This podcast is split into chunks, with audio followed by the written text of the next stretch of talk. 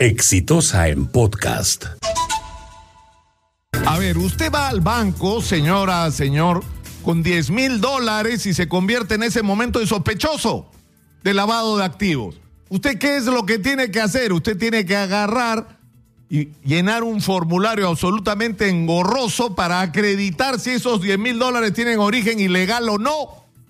Y está usted bancarizando 10 mil dólares y probablemente usted sea un pequeño microempresario que es ambulante, que es comerciante y que vende en efectivo a sus clientes, que está yendo a un banco a bancarizar. Y resulta que el presidente del banco más importante del Perú no bancariza, paga 3 millones 650 mil dólares para apoyar a una campaña electoral de una candidata y lo hace en secreto no lo declara públicamente, lo hace en efectivo por puchos. Es más, cuando le preguntan, oiga, ¿y cómo hicieron para sacar el dinero? No tengo bien claro, no sé cómo hicieron para...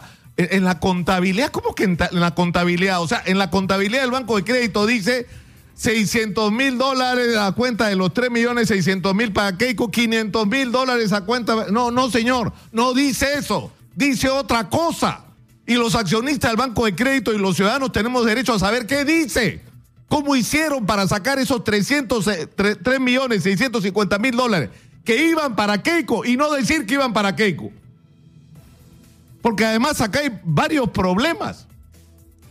Es cierto que esto estaba regido porque era el 2011 con la legislación anterior, pero la legislación anterior ha sido superada con este aporte casi en 20 veces.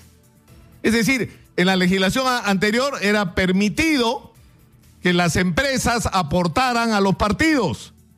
Pero no esta cantidad. La cantidad llegaba aproximadamente a 200 mil soles, lo que, lo que una empresa podía aportar. Acá estamos hablando de casi 20 veces. Casi 20 veces. Y que tal vez me estoy quedando corto de lo que realmente se podía aportar. Creo que es hasta más, porque estoy haciendo el cálculo en dólares. Pero es varias veces más decenas de veces más de lo que la ley permitía, incluso con la ley anterior. Es una violación de la ley anterior. Pero no solamente eso, sino la interrogante, ¿pueden los bancos aportar, a, es decir, es parte de los estatutos de los bancos aportar a las campañas políticas? Es la atribución del directivo de un banco disponer del dinero que los clientes ponen en su mano para apoyar a un candidato político. Yo estoy absolutamente seguro de que esto no es así. Es decir, que acá hay violaciones a la ley por todos lados y están discutiendo si es lavado de activos o no es lavado de activos, porque lo otro está claro que, por, supuesto que es un delito. No es una faltita, no es una pequeña inflexión, no, es que me da miedo Chávez, y como me da miedo Chávez, todo está justificado. Puedo violar todas las leyes, puedo pasar encima de todas las reglas porque hay que hacer algo para parar a Chávez. ¿Qué Chávez? Por favor, por favor, porque esto ha sido sistemático, no es la primera vez y eso debería decir el señor Romero ¿Cuántas veces antes del 2011 financió campañas electorales? Porque ya reconoció que lo hizo después. Es decir, que no solo lo hizo el 2011, que el 2016 también pusieron dinero y no solo en la campaña de Keiko, sino también en la campaña de Pedro Pablo Kuczynski. Y que esta es una práctica sistemática no solo de los señores del Banco de Crédito, sino del mundo empresarial. ¿Y para qué metes billete en la campaña? Para comprarte pues a los políticos porque estás adquiriendo políticos, que es lo que se ha hecho en el Perú. Tú tienes una empresa que tiene intereses que en determinado momento va a suponer discusiones de leyes, de restricciones, o va a suponer modificaciones a las condiciones en las que estás operando o lo que fuera que pueda afectar tus intereses. Y tú tienes tus congresistas y tienes tu presidente porque tú lo pusiste ahí con tu plata. Porque te los compraste. Y eso es algo indignante.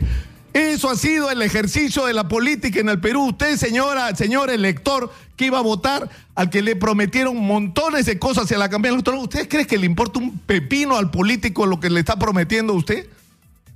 Lo que le importa al político es quién le puso billete para la campaña porque a él va a servir. Y el directivo más importante, Gloria, reconoció que ellos también pusieron dinero en la campaña y que también lo hicieron en efectivo. O sea que es una práctica sistemática del mundo empresarial. Y los ciudadanos tenemos que saber para entender lo que ha pasado en estos años. Es decir, hay una relación entre el tema de las tarifas eléctricas, por ejemplo, y el financiamiento de campañas electorales, que se demoren dos, tres años en, tomar decisiones para el beneficio de los ciudadanos y no las toman. ¿Por qué? defendiendo el interés de tres esas. Por ejemplo, o cuando se ha discutido el tema de la alimentación saludable, bueno, ahora se entiende, pues, ahora se entiende. O cuando se discute, o sea, cosas elementales con respecto a la necesidad de que los ciudadanos tengan acceso al crédito, a las tasas de interés brutales que se compran en el Perú. O sea, esa no es la agenda de los congresistas. La agenda de los congresistas no es la agenda de la gente, ni de los políticos, es la gente de quienes pagaron sus campañas electorales. Y hay un asunto final. Yo hago números y números y no me cuadra.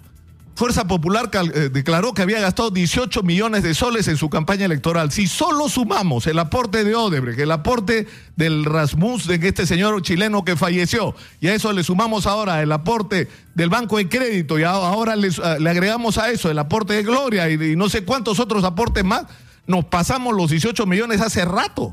Entonces, si el dinero no se gastó en la campaña electoral, ¿dónde está? Y eso es una pregunta que los primeros que tendrían que hacerse son los militantes de Fuerza Popular. ¿Dónde está el dinero, Keiko? Que además mentiste, mentiste, dijiste nunca he recibido dinero en efectivo. Ya van dos empresarios que dicen que te han dado la plata a ti en la mano. Dos empresarios que están afirmando que te dieron el dinero en la mano. Y tú le has mentido en primer lugar a tus militantes. He dicho. Este fue un podcast de Exitosa.